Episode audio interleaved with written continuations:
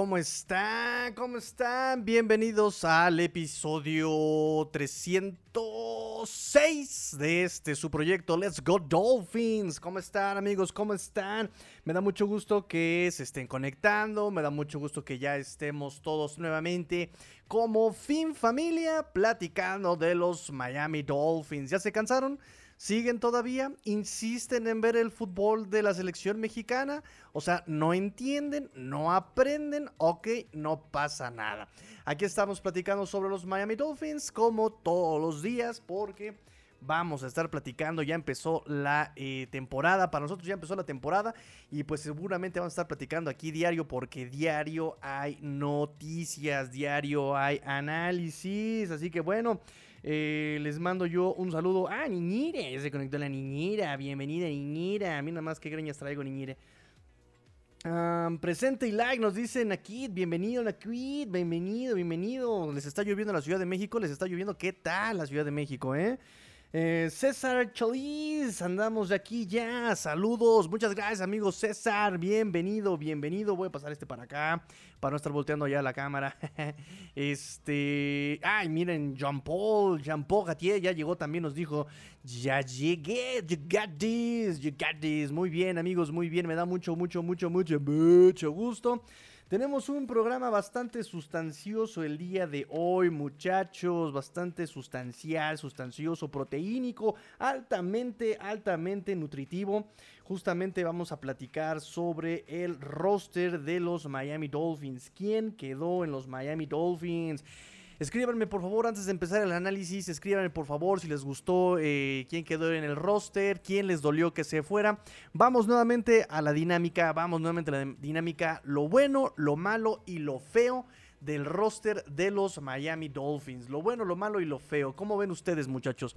Nuestro amigo Rubén González y Bere y Bar. Saludos. Saludos amigo Rubén.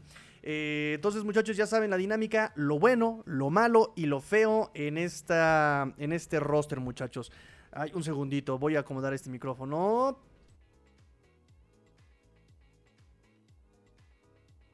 Ahí mero. Perfecto.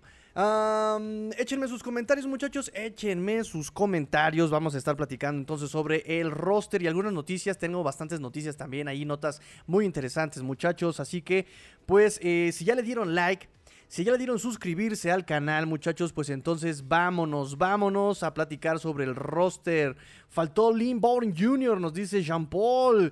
Sergio Madaleno nos dice, saludos desde Chihuahua, Chihuahua, una carnita zona machaca, no sé si es de Chihuahua o de Sonora.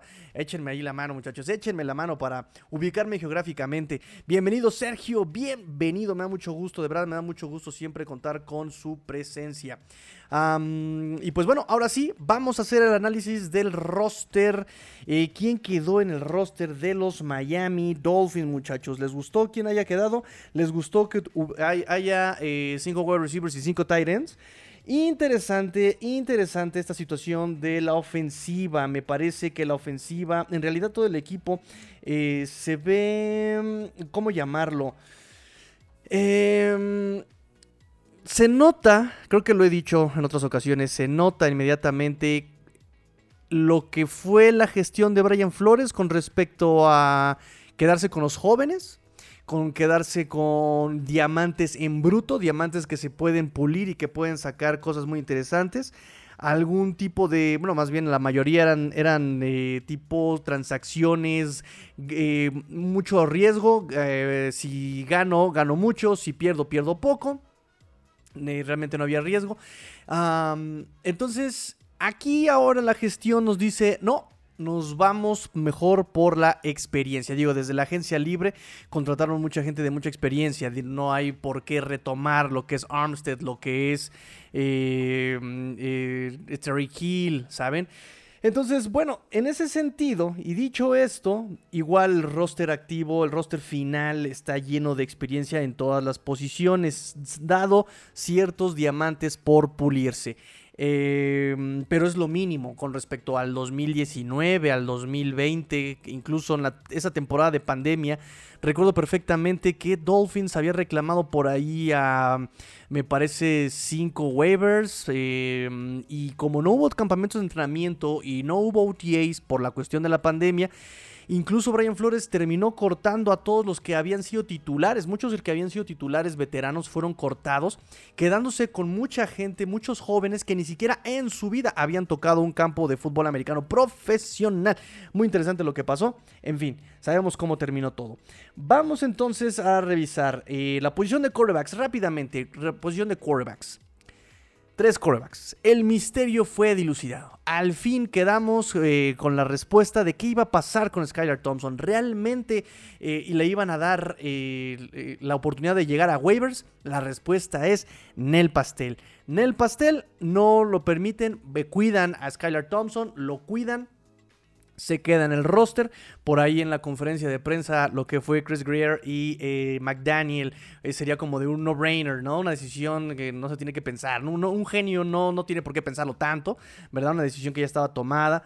Eh, bien por Skyler Thompson, lo hemos dicho. llegó de séptima ronda, una historia muy emotiva, ¿no? Nos contaba Palm Beach eh, ¿Cómo se llama este, este periódico de Palm Beach? El Palm Beach, el Palm Beach Post. Ahí está. El Palm Beach Post nos contaba justamente Skylar Thompson que, la mamá de, de, Skylar Thompson falleció cuando él era joven, cuando era niño de cáncer de mama. Eh, dice su papá, eh, Skylar dice, su papá no es de los eh, tan emocionales, pero cuando nos quedamos en el roster, pues también se puso muy emocional, ¿no? es interesante esto. dice que cada que anotaba en, en Kansas State, él siempre levantaba la mano dedicándole la anotación a su señora madre, ¿no? Ya, ya, ya en otro plano. Entonces es interesante la historia de Skyler Thompson. El chamba la hizo, el trabajo lo hizo, no podemos negarlo.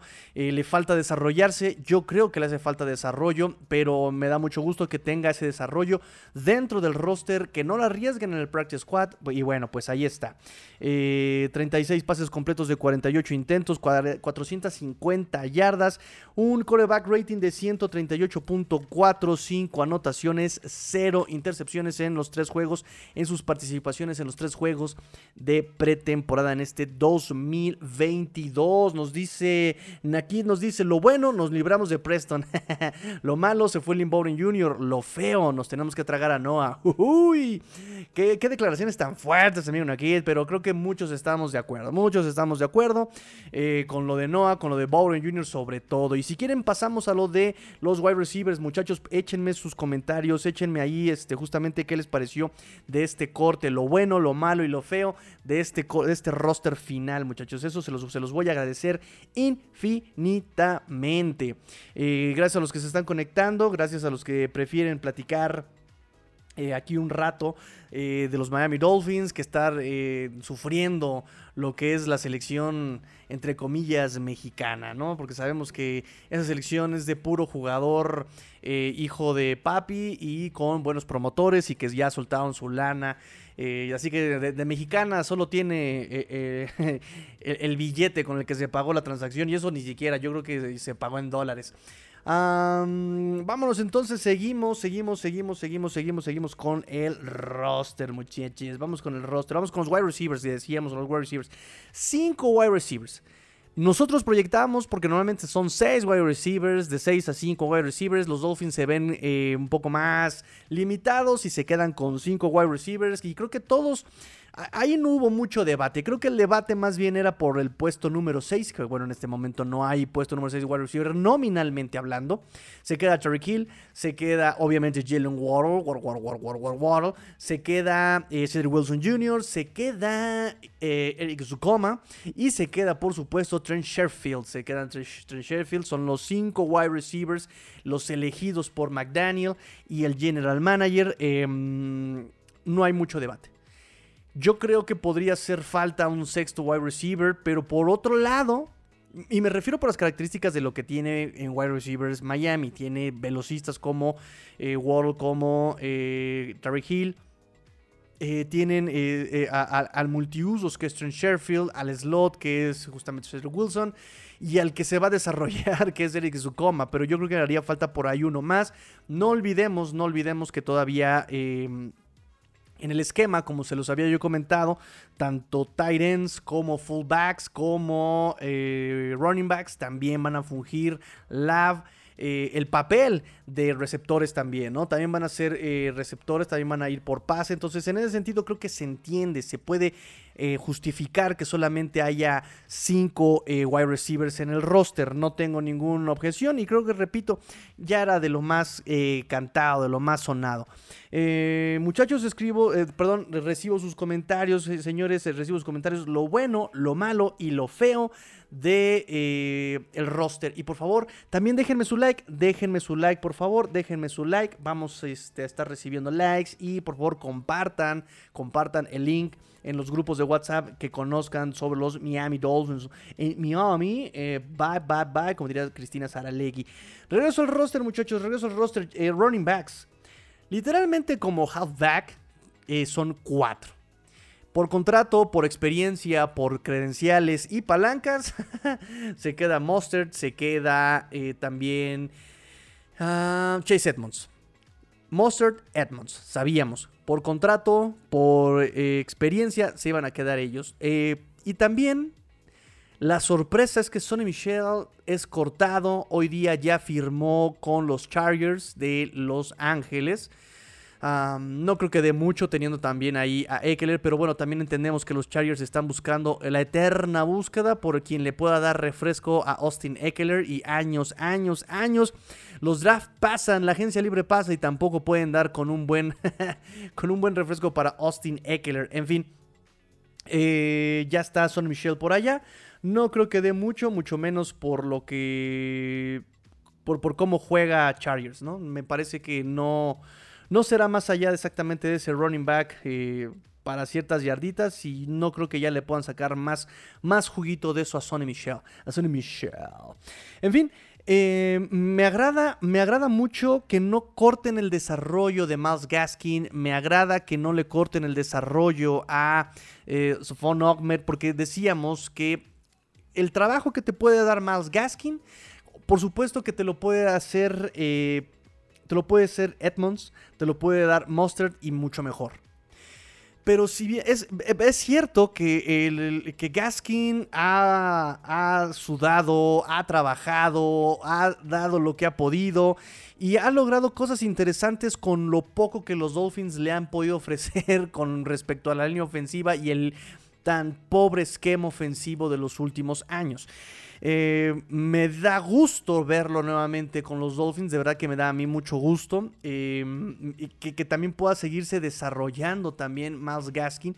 Me gustó mucho lo que vi de él en el último partido contra las Águilas de Filadelfia. Siempre le critiqué que no tomaba decisiones rápido, que le costaban los cutbacks. Y justamente me dice eh, Lynn Jr., me dice... Cállate, Tigrillo, que ahí te voy. Y mostramos, mostró mejoría en ese partido contra las Águilas de Filadelfia. Mostró determinación, mostró hambre. Me gusta eso de Miles Gaskin.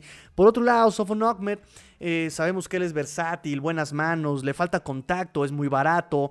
Em, pero también me gusta porque en este esquema puede explotar mucho en las outside zones, puede explotar mucho como eh, un, back receiver, que es justamente lo que estamos esperando. Y este tipo de, acarreos lo puede hacer muy bien eh, Safon Ahmed, igual que Miles Gaskin, estos acarreos por fuera. El acarreo por dentro bien lo puede hacer Chase Edmonds, lo hemos visto en Arizona, lo hace perfectamente eh, la acarreo por el centro en ciertos esquemas de acarreo como el inside zone. A lo mejor no son acarreos de poder, para eso puede estar justamente Alec Ingle el fullback, nominalmente el fullback, eh, ahí nos puede ayudar. Ahí nos puede ayudar para esas yardas duras, esas yardas eh, internas, esas yardas de, riñones, le llamamos acá en México. comentarios, comentarios. Nos dice J Point, J Dot. Noah no good, Noah no good, Noah, Noah, Noah, Noah, vamos al Noah, Noah no good, correcto. Pero ahorita vamos a, los, a los cornerbacks, que también estoy como en sentimientos divididos. Divided feelings. ¿Cómo se dice, niñita? Producción. ¿Cómo se dice? Sentimientos divididos. Divided feelings. En fin. Eh, por eso no, por eso no hablo inglés, porque nada más hablo mal el inglés. Hablo muy mal el inglés. Eh, ya cállenme. Ven, por eso necesito yo aquí este, a un invitado para, para no estar como merolico acá. Eh, Sergio Magdaleno nos dice, ¿por qué no aparece Byron Jones? Uy, excelente pregunta, excelente pregunta. Acuérdense muchachos que eh, los equipos tienen varias listas. Lo que es el roster activo, que es donde están los 53 jugadores, que eso es lo que digamos cuenta, esos son los que vas a mostrar en los, en los partidos. Recuerden que los domingos de esos 53 solamente se pueden vestir 47 jugadores, recuerdo. 47 jugadores, por ahí un promedio. No, no puedes vestir a los 53.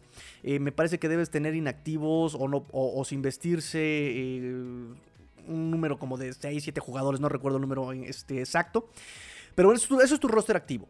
Después tienes otras listas en donde puedes meter a, jugadores dependiendo la situación en la que se encuentre el jugador. Estas listas no van a contar para el roster activo. Es decir, en este caso, tenemos en el roster a Adam Shaheen. No lo ves en la lista porque él está. No lo ves en el roster activo porque él está en la lista de Injury Reserve. Está eh, Brian Scarlett, no, no, no, miento. No, no. ¿Qué, otro metieron a este Injury Reserve? Ahorita les digo a quién metieron a Injury Reserve. Eh, pero bueno, eh, Adam Shaheen está en Injury Reserve. No va a jugar. Ah, Trill Williams es el que, que me trataba de recordarme. Trill Williams. Trill Williams y Adam Shaheen están en la lista de Injury Reserve. Como entraron antes del corte final, o sea, antes del martes, por regla no pueden regresar con los Dolphins a jugar. La única manera de verlos, digo, por si no sabían, la única la manera de verlos jugar nuevamente con los Dolphins sería que los Dolphins los cortaran con un eh, arreglo de lesión y los volvieran a recontratar una vez ya sanos con un contrato completamente nuevo. Esa sería la única forma. Eh, pero bueno, ellos están en el roster ahorita, pero están en la lista de Injury Reserve. Byron Jones está en otra lista que no afecta al roster activo que se le llama la PUP list, que es la Physically Unable to Perform list. Pasó de la PUP Active list a la PUP Injury Reserve list. Entonces no afecta en el roster y por regla, al no sacarlo de la lista de la PUP list del martes a las 16 horas del este, lo que va a pasar es que por regla Byron Jones no va a poder jugar mínimo cuatro juegos, cuatro semanas con los Dolphins. Es decir, Byron Jones no puede pisar el terreno eh, de juego eh, activo, obviamente, eh, lo que va a ser contra Nueva Inglaterra, contra Ravens, contra Buffalo y, Cincinnati. Sí, esos juegos por la noche. Eso es, eh, por eso no lo ves en la lista a Byron Jones. Y así durante la temporada vas a empezar a ver que eh, los Dolphins y todos los equipos empiezan a jugar con sus listas. Por ejemplo, está el caso de Tanner Conner. Tanner Conner se le vio entrenando estos dos días con un, em, con una, eh, ¿cómo le llaman? sleeve, ¿cómo se le llama sleeve, niñita? bueno, con muleta. Se le vio con una muleta, se le vio con una bota ortopédica, se le vio eh, lesionado a Tanner Conner. Como ya pasó el, corte del roster final, imaginemos, imaginemos que a Tanner Conner ahora sí lo van a meter al Injury Reserve. Pero ahora la regla cambia para el Injury Reserve. Para el Injury Reserve ahora se va a perder mínimo cuatro partidos y puede regresar eh, después de esos cuatro partidos. ¿Sí? Pero mientras, en esas cuatro semanas, no cuenta como roster activo Tanner Conner. Entonces tendría 52 jugadores. Ahí puedes subir a alguien del practice squad o puedes contratar a un agente libre o puedes meter waivers. obviamente cuando se te cumplan esas cuatro semanas vas a tener que cortar a alguien si quieres subir a Tanner Conner al roster activo. En fin, espero que les haya solucionado la duda de por qué eh, no aparece en el roster. Espero que les haya contestado, explicado un poco lo que es la dinámica de de, lo que es la lista de la Pupilist y no los haya yo hecho más pelotas, más bolas, no los haya confundido yo más, pero échenme sus comentarios, muchachos, échenme sus comentarios y con todo gusto si hay alguna duda, pues la solucionamos nuevamente. vamos con sus comentarios, muchachos. Eh, Abraham, saludos, Tigrillo, desde Tlaquepaque. Uh, este, saludos de la Ciudad de México. ¿Cuál va a ser la dinámica del canal en la temporada regular? ¿Va a ser transmisiones en vivo de todos los partidos de los Fins? Yo creo que sí. Yo creo que sí, tenemos incluso días ya más o menos temáticos. El lunes va a estar aquí conmigo eh, Adrián López Monsalvo platicando de lo que pasó en la jornada que termina. Los martes vamos a hacer los roundtables con los chavos de la división. Los miércoles vamos a hacer análisis del partido y noticias que se hayan eh, acumulado en este, en este, fin de semana.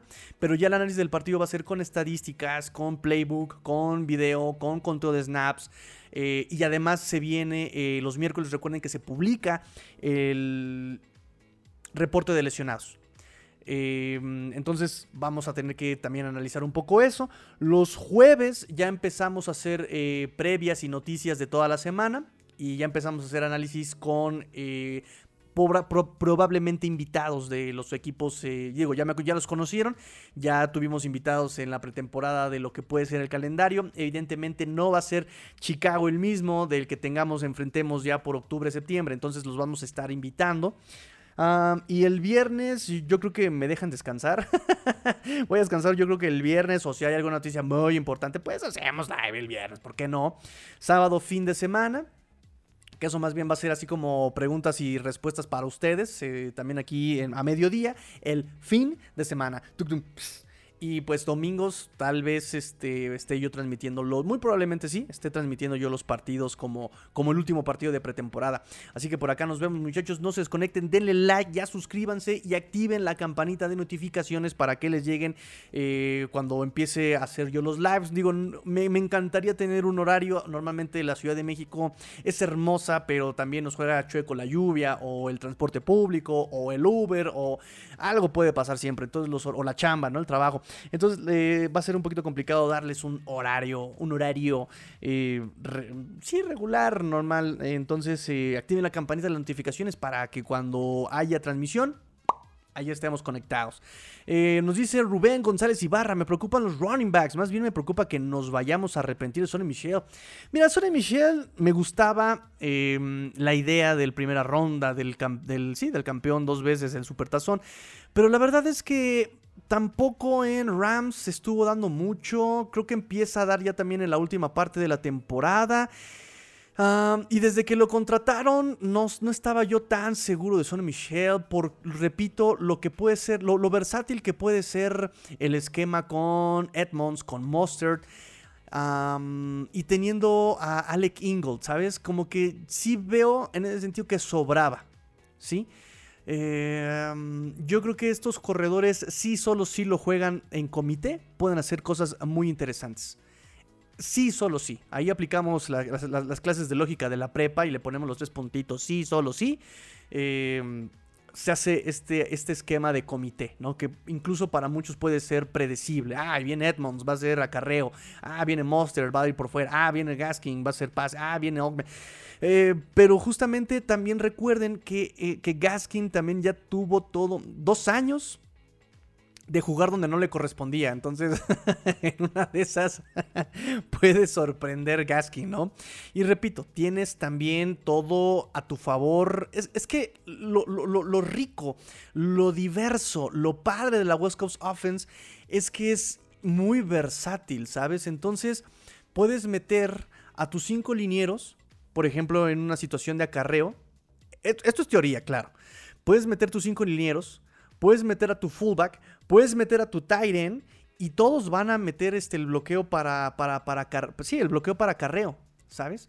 Y en una de esas todos también pueden salir a pase y todos pueden bloquear y cualquiera puede, puede correr también, ¿no? O sea, tienes al fullback, al running back en formación T incluso, o sea, puedes meter jumbo, puedes meter me parece que se puede hacer. Y la verdad, repito que a mí Greg Little me gusta muchísimo que se haya quedado. Al fin poder verlo en acción. Creo que es un, gran acierto.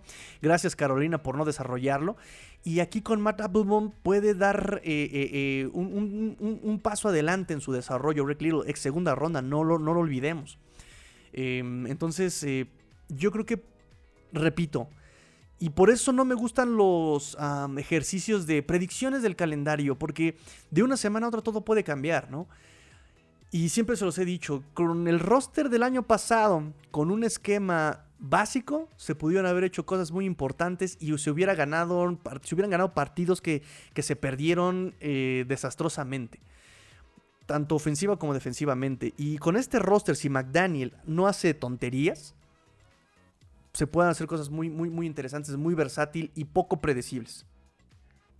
Nomás no tenemos a Baron Jones en los juegos más pesados del inicio, exactamente, creo que ese es el problema. Es el, eh, me parece que es el, el punto crítico de los Dolphins y lleva años que le cuesta el arranque, ¿no? Entonces, em, Dolphins tiene sí o sí que arrancar rapidísimamente, ¿no? Em, y hoy hice una grabación de podcast con los amigos de nuestra, de nuestra bellísima península ibérica, históricamente atados. Em, y José Villalavetti hacía un análisis interesante, el cual había yo pasado por alto. Y él, él, comentaba: dice, bueno, con Mac Jones, con esa línea ofensiva y con esos wide receivers, no necesitas realmente tener a todos tus cornerbacks listos. Dije, ok. Lamar Jackson va a correr más de lo que pasa y tampoco tiene wide receivers. Dije, ok. Eh, Buffalo tiene a Dix y no tiene a nadie más. No estoy tan de acuerdo. Me parece que tiene wide receivers interesantes eh, Bills, pero entiendo el punto. Entiendo el punto. Entiendo que eh, podría simplemente preocuparte por Dix. Y si le quitas a Dix en los primeros juegos a Josh Allen, en un esquema que, que, también es la, la, la, mm, ¿Cómo llamarlo? La, la cuestión, el enigma cambia de coordinador ofensivo y Double nos tenía acostumbrados a que sí ajustaba, pero no ajustaba de un juego a otro. Fueron como rachitas. Primero era Dix, todo a Dix, después era todo a Knox y después era todo a los running backs. No sé si se acuerdan, ¿no? Entonces, con la constante de que Josh Allen es el que corría, eh, eh, el, sí, el que hacía los acarreos. Em, para la primera parte del año, bajo el agobiante calor de Florida, me parecería interesante ver que todo lo quisieran mandar a Dix que no tengan la capacidad de ajustar en el juego. Y puede ser todavía más divertido ver ese partido. Pero repito, la incógnita es qué tan rápido va a ajustar eh, Ken Dorsey, ¿no? Eso, eso, eso va a ser interesante. Y por último, dice, donde sí nos haría falta cornerback sería en la semana 3, en la, perdón, en la semana 4, en el Thursday Night Football. El Thursday Night Football. Saludos a Sutcliffe. no puedo evitarlo, niñita, discúlpame. este. Mm, y ahí sí nos harían falta cornerbacks por eh, estos wide receivers que trae ahorita Bengals, ¿no? Entonces, ¿qué es, eh, es ¿cómo se llama este? Siempre Trevon, no, ¿cómo se llama? Siempre se me olvida los wide receivers de, Bengals. les veo el rostro y se me olvida la cara, solo me acuerdo de Jamar Chase. ahí si se acuerdan, si me la pueden soplar, por favor, soplenmela y este, échenme comentarios de quiénes son los wide receivers de, de, de Cincinnati. Cincinnati entonces, es, interesante, es interesante, pero sí me parece que de todas formas Byron Jones es clave para el tipo de defensiva que ha funcionado en los Dolphins, ¿no? Ahogar al, al, coreback mientras él no vea opciones y no vea ventanas abiertas, va a tener que comerse la captura o deshacerse de la pelota y puede haber errores en esa, en esa transacción, ¿no? Pero para eso sí necesitas una cobertura perfecta. Eh, por lo menos mientras la presión llega. Noah se va cuando regrese Jones. No lo sé. Me encantaría decir que sí, pero no lo sé.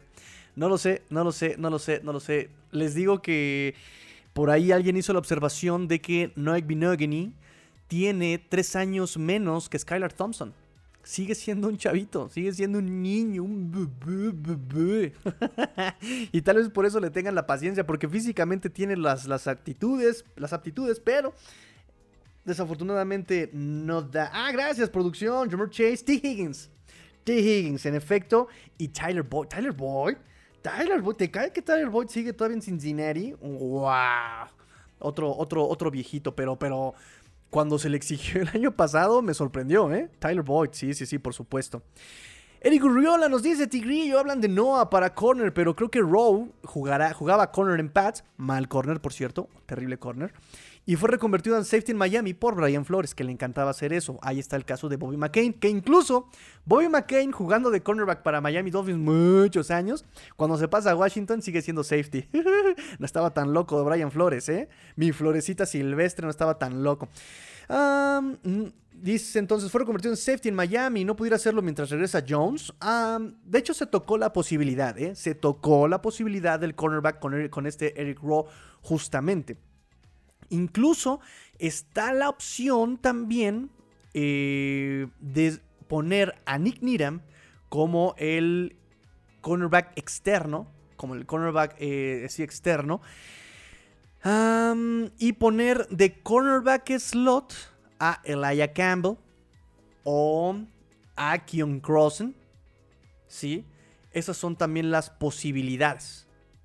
Esas también son las posibilidades de que... Ah, eh, pero bueno, la opción de Eric Rowe eh, mm, se la mencionaron justamente en estas semanas de pretemporada cuando se perdió a Trey Williams y a Mackenzie Alexander. Y McDaniel dijo, no estamos por ese camino. De hecho, la idea surgió de Chris Greer y del mismo Rick Rowe dijo, oye, te echo la mano. No te preocupes, cañé, yo te echo la mano. Pero McDaniel dijo, no vamos por ese camino a menos de que sea necesario. Y veo también, por ejemplo, la opción de poner a Nick Needham como corner externo y poner de cornerback slot cuando sea necesario a Elijah Campbell. Y si está sano King Crossen, también podría ser una opción como cornerback slot Keon Crossen. Ahí se les dejo, muchachos.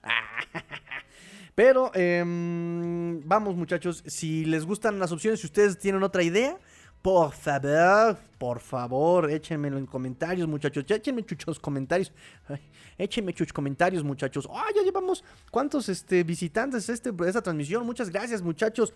Gracias por conectarse ahorita que ya no hay partido de la selección mexicana. Aquí estamos, aquí estamos chidos, aquí estamos chidos. Regreso en un momento con sus comentarios. Mientras síganme, síganme comentando, síganme comentando, síganme comentando. Muchos comentarios me encanta, me encanta. Ya saben que yo no me voy hasta que no termine de leer todos sus comentarios. Em, mientras tanto, vamos a lo del roster. Estábamos platicando del roster. Ya pasamos por los running backs, ya pasamos por los wide receivers. Eh, los tight ends, cinco tight ends. Y muchos se quejaron de que Ethan Carter esté ahí o de que Connor Tanner esté ahí. Tanner Connor fue wide receiver también. Puede ser un buen wide receiver slot también, tiene buenas características. A mí me gustó lo que vi de él en, el juego contra Tampa, me gusta mucho. Em, y es para desarrollarse, te puede cubrir el, ese, ese wide receiver 6 que te falta, ¿sí? Él puede cubrirlo. Y me gusta lo que vi, me gusta lo que vi. Imagínense lo que puede hacer también Wes Walker con él. Por eso no estoy tan en desacuerdo con que Tanner Connor esté en el roster, número 48 en el campo, número como 315 en sus corazones. Eh, obviamente, ahorita, por el esquema que hemos visto en pretemporada y por lo que vimos en San Francisco, el Tyrant 1 sería Durham Smite, definitivamente. Eh, Hunter Long se ha ido desarrollando de pasito, de pasito, lento Despacito, muy despacito, se fue metiendo Hunter Long en el campo. Y ya vimos cómo en pretemporada eh, estaba haciendo más de lo que hacía en Boston College. En Boston College yo me acuerdo cuando él agarraba la pelota y se tiraba. así, literal, todas sus highlights, búsquenlo. Recibe la pelota, pum, y se tira, así como costalito, pum. Em, y ya vimos que en, los otros juegos de pretemporada ya busca ganar más yardas después de la recepción. Le falta todavía a Hunter Long, por supuesto, pero no tengo prisa con él. Yo sé que también en la NFL la posición de Tyren es un poco complicada. Tienes que aprenderte esquemas de bloqueo, tienes que aprenderte trayectorias. Y si no, pregúntenle a Gesicki cuánto le, se le ha facilitado aprenderse los esquemas de bloqueo. Ay, ay, ay, ese Mike Gesexy. Mike Gesexy. Don Mike Sexy porque ya está casado. Lo siento, chicas, lo siento. Mike Gesicki está married, está married with children. No va a ser una serie eh, ochentera, creo. En fin, entonces por los Titans, eh, Ethan Carter también, la versatilidad que maneja Ethan Carter es muy importante. Ya lo habíamos visto desde el año pasado jugar como H-back, haciendo bloqueos en esquemas de acarreo. Evidentemente también bloqueaba y hacía su, trabajo en equipos especiales. Pero algo que me gustó mucho ver en este momento, en esta pretemporada, es que también Ethan Carter empezó a hacer trabajos de, de fullback. De fullback y obviamente teníamos aquí de los primeros agentes libres que se firmaron era John Lovett, este fullback ex de Green Bay, pero también jamás logró reponerse de la lesión. Me parece que él es uno de los que estaba yo buscando en la memoria en Injury Reserve. Él está en la lista de Injury Reserve en este momento. Y um, Carter, en cualquier eventualidad de Alec Ingold, él puede entrar como fullback. Y además, ¿alguien se acuerda de esa caricatura de Jackie Chan con los, talismanes? Me acuerdo cuando el tío decía, y algo más. Y algo más. Y con Ethan Carter pasa también algo más. Se está involucrando en el juego aéreo. Eso también es muy importante. Hunter Long todavía está verde para el juego aéreo. Está verde. Ese touchdown que le quitaron a Dolphins, también el muchacho para mí era anotación, claro, pero no des pretextos, quédate con la pelota, porque también muchas veces te dice la regla que el proceso de recepción se completa hasta que el jugador muestra que tiene completa posesión del balón. No lo terminó e, es, ese movimiento eh, Hunter Long y Ethan Carter, con toda la experiencia que ella trae, puede eh, darte ese, ese juego aéreo también. Entonces, Ethan Carter no tengo ningún problema con Ethan Carter. Línea ofensiva, estamos cortos en línea ofensiva. Si estamos cortos de línea ofensiva, tenemos obviamente cinco jugadores titulares y solamente tres backups que responden a cada zona del campo. Tenemos de centro a mm, eh, Michael Dieter. Tenemos como guardia a Robert Jones, que me gusta Robert Jones, nos gusta su fortaleza. Y mm, eh, también tenemos como tackle a Greg Little. Entonces tenemos cinco titulares y tres en cada situación de la línea ofensiva. Pero yo insisto que estamos cortos ahí, estamos cortos y al parecer no están tan en desacuerdo, o sea, como que están cómodos los Dolphins en, cuanto a el, eh, roster. Eh, porque no hubo waivers. No metieron waivers los Dolphins. No metieron waivers. Es muy interesante. Eso es muy interesante, muchachos. En fin, nos duele que se haya ido Solomon Kinley, ya, hablando de la ofensiva, nos duele que se haya ido Solomon Kinley. E, es, muy pesado, le costaba un poco moverse y el pass protection era su debilidad, según yo. Obviamente nos duele la pérdida de Lynn Bowling Jr. Nos sorprende que se haya ido Sonny Michel. Digo, me, parece. Repito, había dos lecturas. En una era completamente lógica, ¿no? Eh, y las sorpresas que dan es a la defensiva Carter Cole y tal vez Elijah Campbell. Y por supuesto Noy Binogany. Muchos ya lo hacíamos fuera a Noy Binogany. Pero se los dije.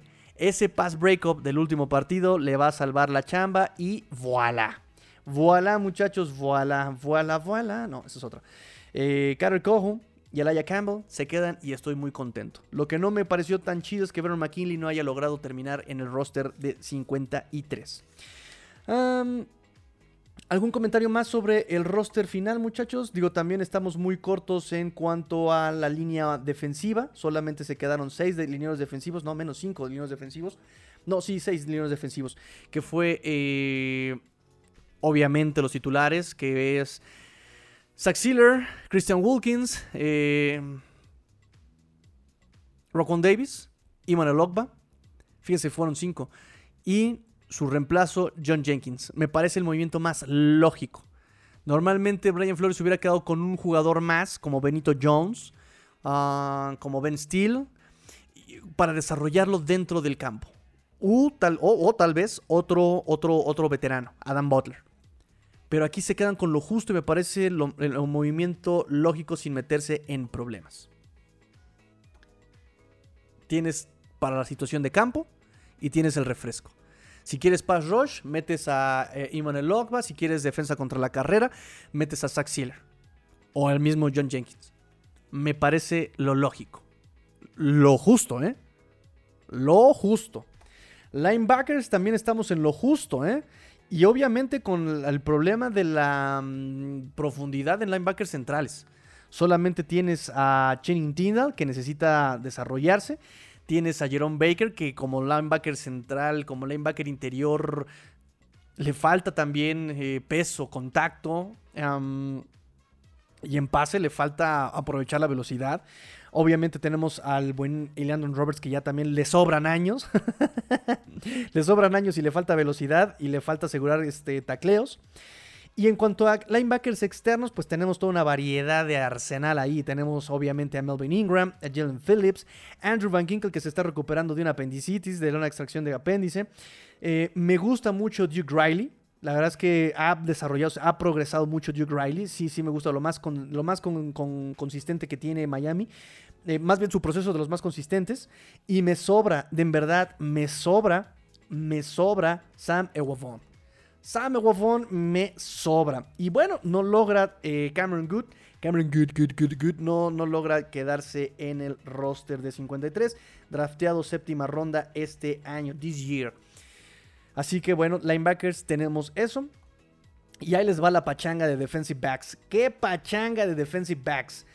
Jevon Holland, Noah Binogany, Eric Rowe, Alaya Campbell, Xavier Howard, Keon Crossen, Brandon Jones, um, Carol Cojo, Clayton Fejelem, Nick Nira. 10. Eh, me parece que aunque son 10, estamos cortos en la posición de free safety. Estoy casi seguro que si algo le llega a pasar a Jevon Holland, que toco madera, toco madera, toco madera, toco madera. Espero que no le pase nada a Jevon Holland, pero en cualquier eventualidad van a poner a Nick Needham de free safety. Lo ha venido haciendo desde el año pasado, lo hicieron incluso en pretemporada. Em, por eso creo que están cómodos con no tener free safety backup. De Strong Safety tenemos a Eric Rowe, tenemos a Brandon Jones y cada uno es situacional. Sabemos que Eric Rowe le encanta cubrir a Tyrants, era nuestro Tyrant killer, que es que sé, fa fa fa fa fa fa fa fa fa. Y um, Clayton Fetchlem yo entiendo que muchos ya lo veían fuera. Yo incluso en mi predicción me dolió sacarlo, pero tampoco lo veía dentro de, los Dolphins. Pero me puse a pensar y es lógico. Eh, a Danny Crossman le gusta, él sigue siendo el coordinador de equipos especiales, él es líder en equipos especiales, tiene la experiencia, ha sido capitán dentro de los equipos especiales, incluso en los Dolphins. Y además, algo que me ha gustado ver de él también es que ha progresado en cobertura de paz. Entonces, tiene las credenciales para quedarse. Y por supuesto que me gusta mucho que se hayan quedado con Laia Campbell.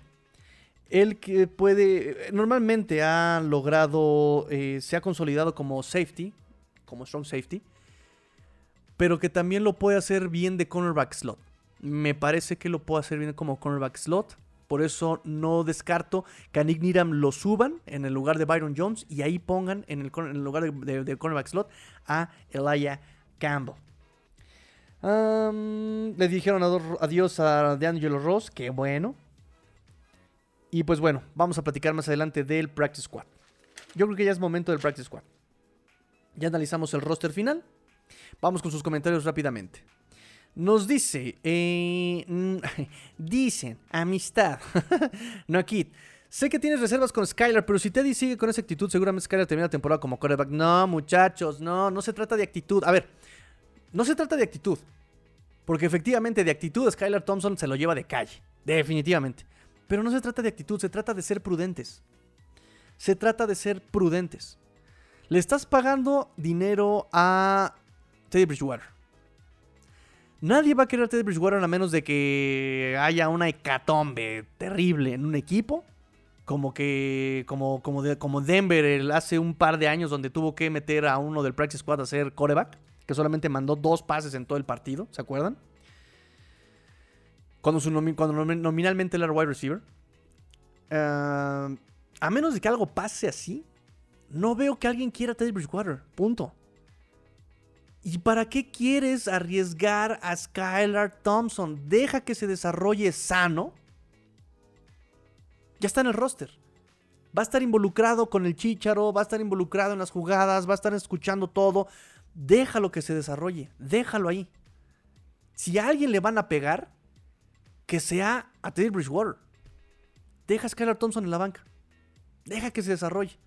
Llegado 2023, que se largue Bridgewater y entonces sí, metemos a Skylar Thompson. Un coreback 2 ya con, eh, con, con credenciales, con madurez y ahora sí sabe lo que es eh, tomar decisiones, por lo menos como, como, como suplente.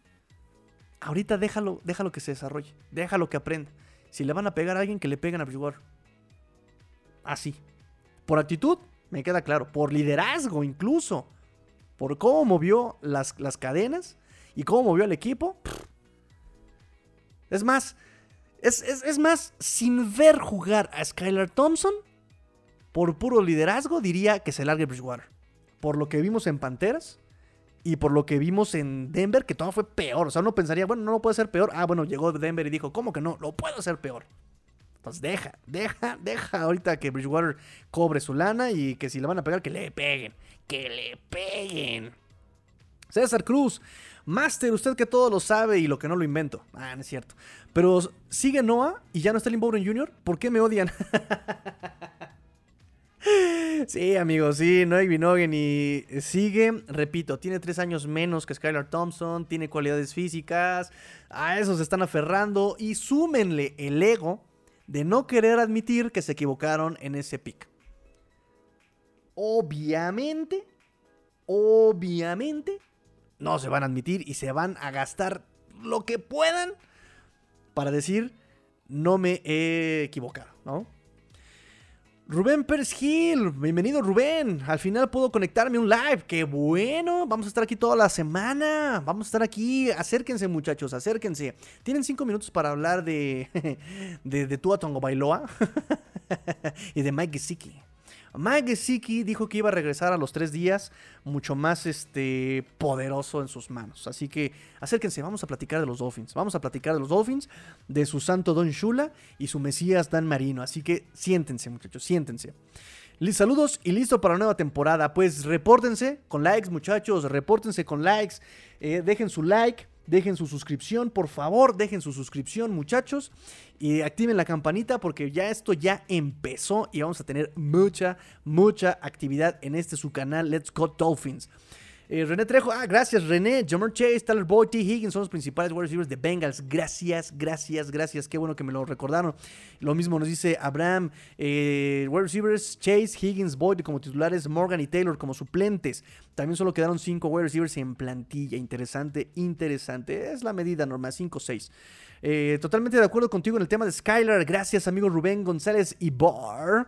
Eh, Adrián López, saludos, Master, tarde pero sin sueño. Gracias, gracias, gracias por conectarse, muchachos. Vamos con las noticias, que esto ya se me está haciendo tarde. Vamos con las noticias. Practice Squad. Practice Squad. Y aquí si tienen preguntas, échenme las preguntas, muchachos. Para empezar, déjenme contarles que los Dolphins no metieron waivers. Y de, todas las, eh, de todos los jugadores que cortaron los Dolphins, hasta ahora tengo registro confirmado de que el único reclamado en waivers fue Benito Jones, que fue a parar a Detroit. Acuérdense que cuando alguien reclama en waivers a un jugador, lo reclama para meterlo automáticamente, inmediatamente, a su roster activo. No lo puedes reclamar en waivers para meterlo al practice squad. No, no, no. Lo reclamas para ponerlo de inmediato en el roster activo. ¿Correcto? Bien. dicho esto, otro jugador que está en el Practice Squad, que evidentemente no fue reclamado en waivers, pasó el día, pasó la fecha límite para reclamar en waivers, no fue reclamado y entonces lo contratan eh, como Practice Squad a Kellen Dish en Chicago. Kellen Dish en el Practice Squad de Chicago. ¿Hasta ahí vamos bien, muchachos? Ok. Es interesante. Nadie quiso a los jugadores de Dolphins más que estos dos chicos. Hasta ahora confirmado. Si alguien tiene información eh, extra que haya salido por ahí, eh, escriban en comentarios. Pero eso es el, ese es el, dato que yo tengo hasta ahora. Mañana todavía se seguirán las transacciones. Se cierra a las 3 de la tarde, 4 horas del este, se cierran las transacciones de la NFL. ¿Correcto? Correcto. Dicho esto, voy a hacer un recordatorio de cómo funciona el Practice Squad. Muchos me lo han preguntado y aquí ya eh, me, fui a mi, a mi Dolphin Enciclopedia, a mi, a mi. Y ya tengo. ah, cierto, cierto, Rubén, tienes razón. También este otro de los que obviamente contrataron. Eh, fue. Pero fíjense, Sonny Michel no fue waiver. También eh, Sonny Michel fue cortado. Él nadie lo reclama en waivers. Y es que acuérdense que los waivers son jugadores con menos de cuatro temporadas acreditadas. Jugador que tiene cuatro, menos de cuatro temporadas acreditadas entra en waivers. Jugadores que tienen más son agentes libres. Directo pasan a agencia libre. Sonny Michel. Cuando llega la fecha límite de cambios, que es por de noviembre, algo noviembre 10, 12, bla, bla, bla, bla, bla, por allá de noviembre, llega la fecha límite de, de, de, de, trades, de cambios. A partir de esa fecha, todos entran a waivers. Todos entran a waivers, hasta los veteranos. ¿Correcto? Correcto. Y lo extraño es que hay como seis que reclamaron de los Jets, siete. Siete reclamados de Jets. Cifra confirmada, siete reclamados de Jets. Son los eh, jugadores que fueron reclamados de los Jets. Lo cual me hace pensar dos cosas. O realmente tienen mucho talento. O no saben juzgar su talento propio. Entonces, ahí lo dejo. Se quedan con Michael Carter. De, me refiero al cornerback. Allá ellos. Eh, para nosotros mucho mejor.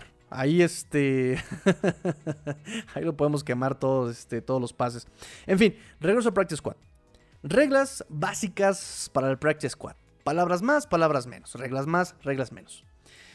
Pueden entrar al Practice Squad y pueden tener los equipos un límite de 16 jugadores en el Practice Squad. Recuerden que eran 12 jugadores del Practice Squad, pero con motivo de pandemia se cambió a 16 y este año se reitera la, la cifra de 16 jugadores. De esos 16 jugadores, los equipos pueden meter un sin límite hasta los 16 jugadores eh, de jugadores que no tienen temporadas acreditadas o 9 partidos en una sola temporada. Solo hasta 9 partidos que hayan jugado en una sola temporada. ¿Correcto? Ok. De esos 16 jugadores pueden meter hasta 10 jugadores con dos temporadas acreditadas y hasta 6 jugadores con más de dos temporadas acreditadas. Dicho esto, hasta ahora, hasta ahora tenemos confirmados 9 jugadores para el practice squad de los Dolphins. El wide receiver Brandon Sanders, que ya sabíamos que se iba a quedar en practice squad, que pasó por debajo del radar en la NFL y que a los Dolphins les gustó mucho. Yo no sé por qué, pero bueno, sabíamos que también Leonard Coleman les gustó a los Dolphins. Leonard Coleman regresa en forma de fichas de Practice Squad. Regresa el linebacker Cameron Good. Cam Good regresa a este drafteado séptima ronda de los Dolphins. Regresa para el Practice Squad, también algo que sabíamos. Regresa también al Practice Squad Ben Steele, que también me gustó. A mí me gustó mucho en pretemporada. Eh, estuvo también presionando, logrando capturas, tuvo un campamento de entrenamiento interesante, em, estuvo levantando la mano cuando se le estaba exigiendo. Me gusta también esta adquisición de Practice Squad, Ben Steele. No Ben Steeler, Ben Steele. Obviamente, obviamente, regresas a Quandro White. No vamos a ver a Gary, eh, a Gary Dokes. Es una pena drafteado séptima ronda el año pasado, pero en realidad le faltaba mucho desarrollo y también fue drafteado en la gestión anterior. Para lo que buscaban era un Sonny Michel chiquito, ¿no? O sea, de estos, de estos running backs frontales. Y para eso, pues Aquandro White es más versátil, es más lo que busca McDaniel en un running back, más un Mustard. Eh, un, Edmonds que sepa leer rápidamente, que sepa tomar decisiones, que explote. Eso es lo que busca McDaniel y Saquon White, pues puede cumplir con esas características. Um, Veron McKinley. Baron McKinley que me encanta. Baron McKinley, qué bueno que se queda con su comparsa, su cuaderno de doble raya, su cuate su amigui del alma, Jevon Holland de Oregon. Se quedan los dos en, los Dolphins, Vernon McKinley, que puede ser un gran prospecto, Vernon McKinley, por la versatilidad que tiene, la ética de trabajo que tiene, de estos underdogs, estos hambrientos por demostrar. Entonces, me, gusta mucho, no, no, no dudemos que en una de esas hasta logren activarlo en el, roster activo los Dolphins. Em, y como veteranos, se queda Porter Gustin, linebacker, este defensive end. ¿Qué onda? bonita Ciudad de México. Y el wide receiver River Craycraft regresa en forma de fichas, en forma de fichas del practice squad River Craycraft. Entonces, entonces, obviamente no le iba a hacer el feo McDaniel a su chavo, a su chicuelo, a su chiquito pelón, a su neco, a su muñeco. River Craycraft. Y además, digo, se lo, se, lo, se, lo, se lo ganó también. Se lo ganó también. No fue lo mejor, pero sí estuvo respondiendo. Gracias a Teddy Bridgewater, que seguramente le pasó una lana. ¿no? Así como, ¿de qué tan carnal? Pásame todo y te doy una lana.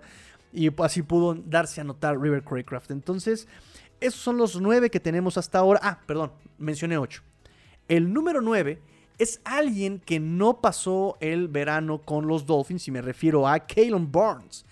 Kalen Barnes, que como referencia tenemos que eh, hizo las 40 yardas en no más, no menos que 4.23 segundos. El segundo tiempo más rápido desde el 2013. Es muy atlético, es muy rápido. Sin fue, fue wide receiver también. Sin embargo, sin embargo, él no es tan bueno en la cobertura de man to man. En la cobertura de hombre a hombre no es tan, eh, tan habilidoso este defensive back, este cornerback. Se me hace raro que lo hayan traído, tal vez sea para tareas más de equipos especiales, tal vez como un gunner, tal vez como un regresador, no lo sé. Pero bueno, tiene la, eh, la, credencial de que es muy, muy, muy veloz este Kalen Barnes. Y pues es listo muchachos, con esto terminamos el Practice Squad. Mañana los Dolphins seguramente firmarán a 7 más para llegar a la cuota de 16 jugadores para el Practice Squad preguntas, voy con sus comentarios para terminar ya el programa, casi terminamos. Eso le gusta al chino, sí. el que tenga mucho talento, seguramente. Ah, saludos a, mi amigo el chino. Ahí está el pan. Michael, Michael Carter, eh, no sé si esté como titular, creo que no. Pero sabemos cómo son los Jets y va a terminar ahí jugando partidos y ahí los vamos a quemar buenas noches, Tigrillo. Buenas noches, Pablo. Otro Jean Paul. No, no, tú eres Jean Paul, tú eres solamente Paul. Eh, Pablo Carrillo Cosio. Buenas noches, amigo Pablo. Buenas noches, Tigrillo. Un gusto ver tu programa. Gracias, gracias por conectarte, en verdad. Gracias por conectarte. Eh, nos dice, eh, y estos Dolphins creo que sí nos van a ilusionar. 11 ganados mínimo. Go Fins.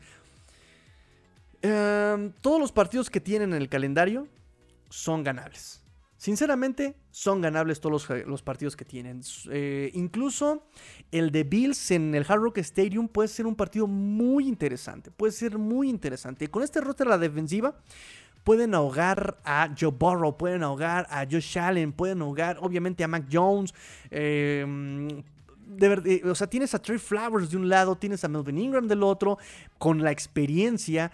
Ah, tienes a Andrew Van Ginkle de un lado, tienes a Jalen Phillips del otro, con la juventud, el talento. Tienes a Iman Elokba en la línea defensiva. Tienes a incluso Jerome Baker. Dios mío, Jerome Baker, entiéndelo. Tú juegas perfecto también como linebacker externo. Una cosa maravillosa. Aprovecha esa maldita endemoniada velocidad que tienes. God damn it. Y a la ofensiva, ya les dije, puede ser muy versátil. La cosa es echarle coco. Dios, ellos son los que han jugado, ellos son los que han coachado, ellos son los que han vivido. O sea, ¿qué más quisiera yo que desde los 5 años, como McDaniel, desde los 5 años estuvo jugando de recogebolas ahí en, en Denver, en los 12 años creo? Eh, que entró como, como pasante eh, a, justamente con Shanahan en Denver o sea, ¿cuántos años maldita sea llevas estudiando la NFL como para que no saques provecho de toda este, esta versatilidad y talento que tienes en el roster? Maldita sea. Dalo tranquilizante. ¡Ah! Ya me calmé, ya me calmé. ¿Por qué no habrán contratado para el Practice Squad los Dolphins a Lynn Bowden Jr. y Vernon McKinley? Vernon McKinley sí está en el Practice Squad. Lynn Bowden Jr. me parece que podría entrar en. Sí, pues puede entrar en la, sección de veteranos. Incluso tiene apenas dos temporadas con, desde el 2020, 21, sí, tiene dos temporadas. Yo creo que... No lo sé. no lo sé, creo que sí está buscando algo muy específico McDaniel. Sobre todo, ¿sabes qué? Yo creo que está buscando mucha velocidad. Lynn Bowden Jr. no era tan rápido como Hill, Waddle. Y no tiene la zancada de Sheffield, y de Seth Wilson. Creo que eso podría ser la cuestión con, con Lynn Jr. Digo, no cantemos, no, no, no, no, no nos resignemos. Aún falta mañana, o sea, todavía puede haber. Digo, no lo, no, ya no va a ser como waiver, ¿no? Pero lo pueden contratar todavía, ¿no? Yo creo que por ahí puede dar sorpresa, no sé. Pero yo creo que es un tema de velocidad. Yo creo. Porque sí son jugadores muy específicos los que está buscando este, el Dude McDaniel. Espero que Limbo Jr. regrese a la escuadra de prácticas. Pues aún llevan dos veteranos los Dolphins. Entonces, de que puede, puede todavía. ¿Quién será el que regrese las patadas? Eh, que no sea Hill o Waddle. ¿Hay más probabilidad de lesiones en ese renglón? Eh, otra de las necedades de los Dolphins esta, esta temporada es justamente querer meter a las estrellas a regresar patadas. No aprenden de Preston Williams y anexos. Además de Hill, de Hill y de Waddle, iba a decir de Hill, además de Hill y Waddle, eh, para regresar patadas está Jevon Holland, está justamente Noek Binogany, está Elijah Campbell son los regresadores de patadas. Por ahí se me, está haciendo falta alguien más. Bueno, son los que yo tengo. Noik Binogany, es eh, Elijah Campbell y Jevon Holland. Son los que yo tengo registrados para regresar patadas. Ojalá que no usen a ninguno. No, que, se, que se lesione, no. Pero no me gustaría porque los equipos especiales es una parte indispensable. Indispensable en el juego. Mi coach en la prepa decía que era la parte más importante, más allá de la ofensiva y la defensiva, lo más importante eran los equipos especiales. Y si necesitas un buen regresador, si necesitas ganar esas yardas en, las patadas, sea kickoff o, despeje. Eh, muchachos, échenme los últimos comentarios. Voy con noticias rápidamente. Reporte de entrenamientos, muchachos. Reporte de entrenamiento. Eh, ya hay también entrevistas a Locker abierto. Recuerden que esa actividad se paró por la cuestión de COVID y protocolos de, de, salubridad. Ya también ahora ya pueden entrar los reporteros a el vestidor, a ver pompis y ver nepes y ver hombres sudados. Niñita, ya apágala. Niñita, apaga la transmisión. Apaga la transmisión. Tú no puedes ver eso. y ya hay por ahí entrevistas dentro del locker room. Un par de noticias me gustaron por ahí y comienzo rápidamente para empezar a decirles que eh, no se vieron en la práctica del día de hoy a Eric Rowe, a Nick Needham, a Clayton Fetchlem, no se sabe por qué, y obviamente a Andrew Van Ginkel por la cuestión de su apéndice. Jalen Waddle regresó también a la práctica. Eh, perdón, Xavier no, no, no se le vio ayer, hoy sí se le vio a Xavier Howard practicando, limitado. Eh, Jalen Waddle también, hoy gran noticia, se le vio sin la venda elástica en su pierna. Eso es una muy buena noticia. Eh, mm, parece que va a estar listo para la semana 1. Ojalá. Y lo que no se sabe y que la prensa eh, hace mucho énfasis es que sí se le vio en la práctica, pero no sabemos qué tanto, qué tanto practicó el día de hoy. Si fue limitado, si practicó entero, si practicó completo, no sabemos y no tenemos todavía reporte de lesionados hasta el próximo miércoles. No tenemos reporte de lesiones hasta el próximo miércoles. ¿Qué otro, qué otro, qué otro este reporte tengo de los entrenamientos? Pues tengo justamente algunas eh, citas, algunas citas de los jugadores y tengo por ejemplo de Trey Flowers que le preguntaron si estaba cómodo y él dice que está en paz con ser un liniero defensivo o ser un elemento defensivo de descanso, de refresco en rotación. Recordemos que por ahí hizo berrinche con Patriotas, se fue a Detroit, brilló el primer año, después fue sobrepagado porque estuvo lesionado. Eh, creo que entiende, entiende la oportunidad que tiene este año con los Dolphins de brillar, de volver a generar ese respeto, esa reputación. Y por eso eh, ahorita bajó la cabeza, agachó la cabeza y está trabajando. Me parece la mejor decisión para, eh, bueno, que puedo tomar. Eh, justamente Trey Flowers. Nos dice Eric Rowe también por su parte, Eric Rowe nos dice que mm, la lesión que tiene es de pectoral, que no es de cuidado y que él espera estar listo para la semana 1. Eh, ojalá, ojalá, ojalá que tenga esa... Ojalá que sí se le cumpla a Eric Rowe. Eh, Elijah Campbell dijo que esta semana está entrando como cornerback debido a la escasez de profundidad en la posición de cornerback. No estaba yo tan alejado de la realidad, ¿verdad? Recuerden que Elijah Campbell juega más como safety, como strong safety, pero eh, parece que sí lo van a bajar en estas circunstancias como cornerback. No me opongo, me gusta su habilidad como cornerback. De hecho, el pick six me gustó cómo lo hizo, con toda la técnica del mundo. Como decía General Alexander, técnica y oportunidad, y las dos se le dieron. ¿Qué más, qué más, qué más, qué más tengo por acá? Noticias de los vestidores.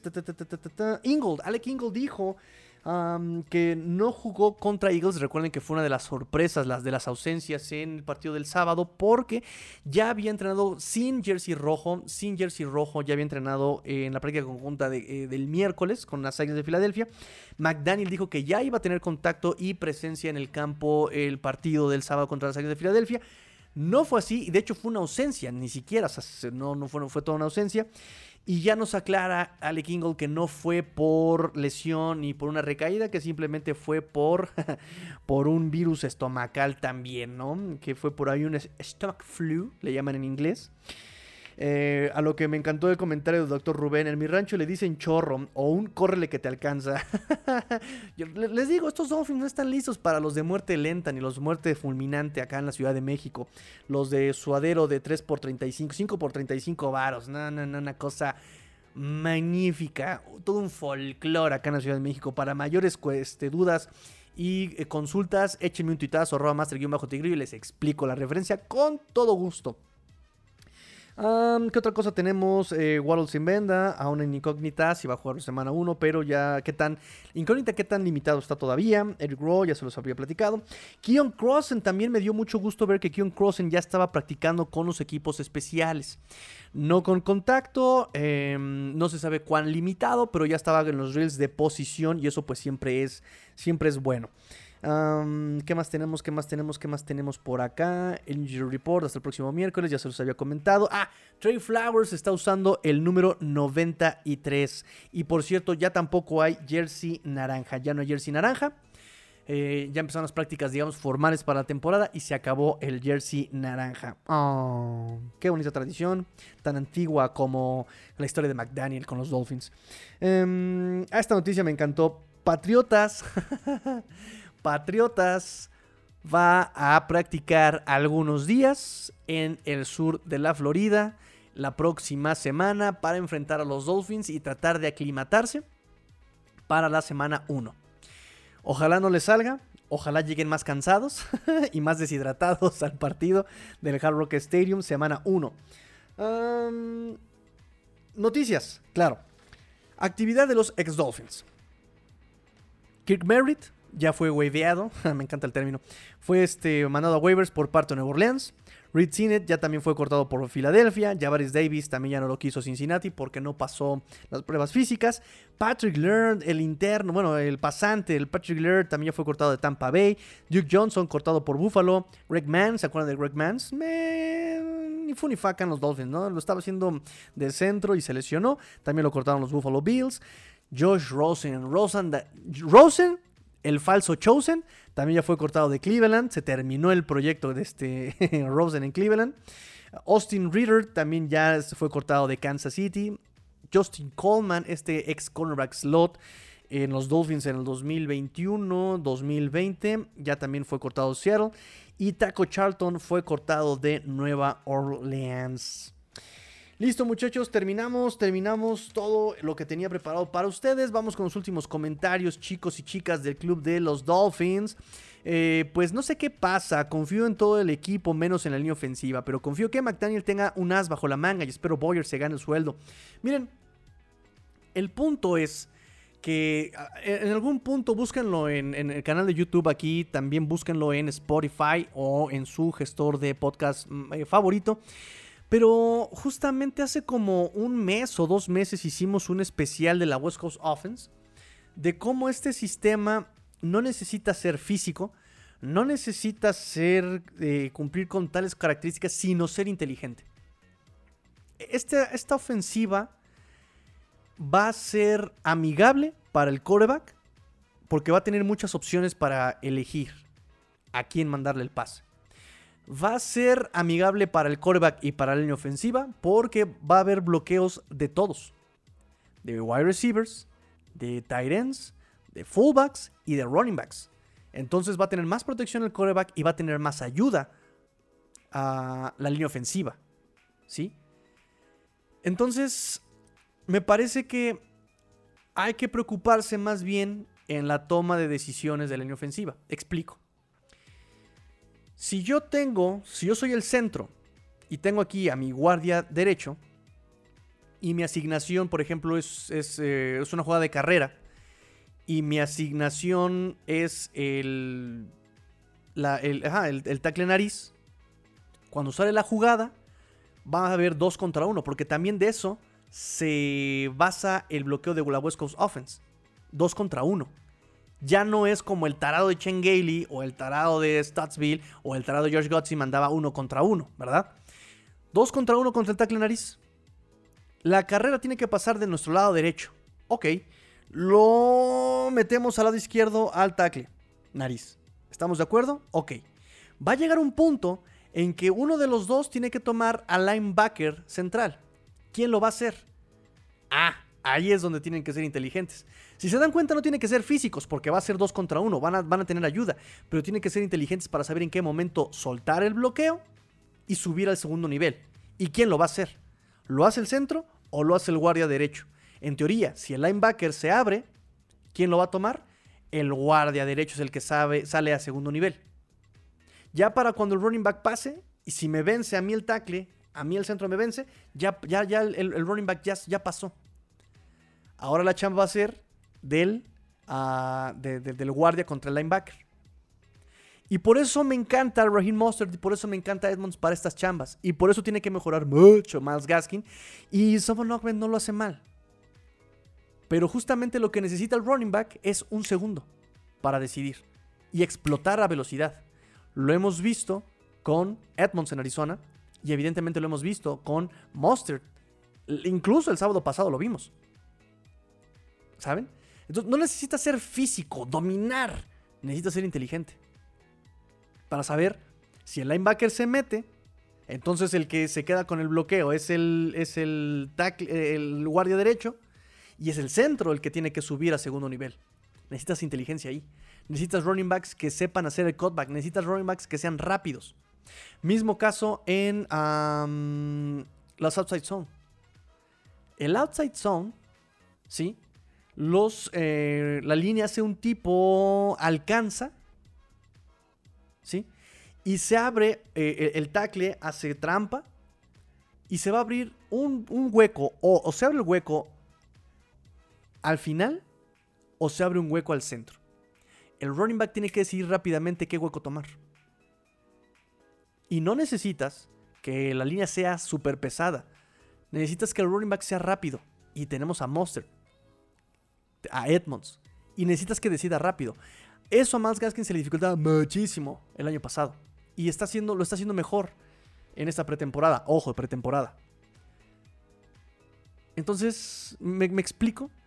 Por eso yo creo que están tan contentos con esta línea ofensiva. Y por eso yo creo que eh, habría que confiar un poco. Que no le van a cargar tanto la mano eh, físicamente a estos linieros. ¿No? O sea, necesita, va a ser un juego muy rápido, muy veloz. Fue la palabra que utilizaron los, eh, la prensa, fue la palabra que utilizó la prensa en las primeras impresiones de los campamentos de entrenamiento y, del training camp. Esta ofensiva es muy veloz. Entonces creo que le están tirando a eso. A la versatilidad. A que también la línea ofensiva, eh, volvemos lo mismo al Tyren. El Tyren y el fullback van a salir a bloquear. ¿Estamos de acuerdo? Ok. Yo Tyren tomo al linebacker. Yo fullback tomo al edge. Pero ¿qué crees? Que el fullback, perdón, que el, que el, linebacker no dispara. No va por la cabeza del coreback. Se queda simplemente sellando el hueco. ¿Qué va a hacer el Tyren? Va a salir a pase. como el, como el linebacker se va a quedar ahí sellando el hueco, que no le corre el coreback por ahí, y no va a buscar al coreback, sale a pase. Pero ¿qué crees? Que el edge, el, full, eh, el fullback que tiene tomado el edge, si quiere ir por este, el disparo, entonces el, el, fullback ahí se va a quedar manteniendo el contacto con el edge. ¿Se dan cuenta de la versatilidad? Y el punto va a ser entonces cómo va a manejar esto. Porque digo, también es muy, muy amigable para el coreback porque tiene muchas opciones. Pero el coreback tiene que ser inteligente como para saber qué decisión tomar. Tengo abierto al Tyrant, tengo abierto al wide receiver, tengo abierto al running back, tengo abierto ta, ta, ta, ta, ta, a quién le mando. Y eso, ese va a ser el reto de Tua. Físicamente sabemos lo que es capaz. Sabemos que tiene el brazo. Sabemos que tiene piernas para correr, para escapar, para. Tenemos, sabemos que tiene el, ¿cómo le llaman? Siempre se me olvida el nombre, el awareness, tiene em, la anticipación, la precisión. ¿Tendrá la inteligencia? ¿Tendrá la rapidez de procesar el juego? Esa es la pregunta de este año para Tua. Esa es la pregunta para este año la buena noticia para quienes esperamos la llegada de un centro como Lindstrom o West es que, sus, es que si sus respectivos equipos no los protegen, podríamos reclamarlos más adelante. El poaching, ¿no? Le llaman el poach.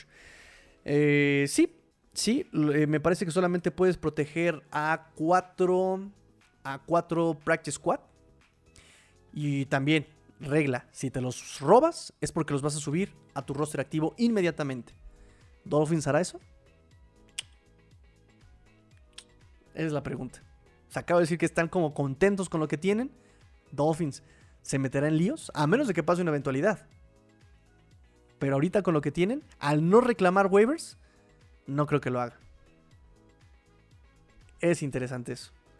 Y por último, Tigrillo, ¿con quién vas? ¿Bridgewater o Skylar? Saludos y buenas noches.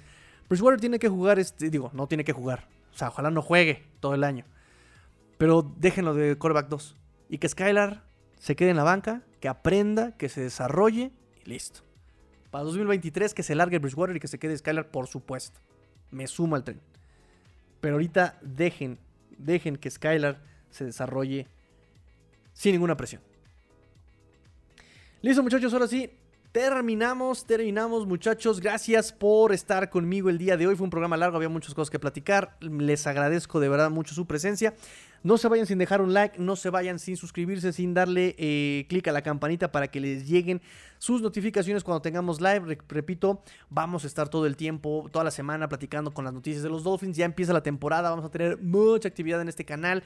No se despeguen, estén atentos. Recuerden seguir arroba master-tigrillo. Ahí tengo noticias todo el día, todo el tiempo conforme salgan. Estoy publicando. Muchas gracias a los que están atrás de este proyecto.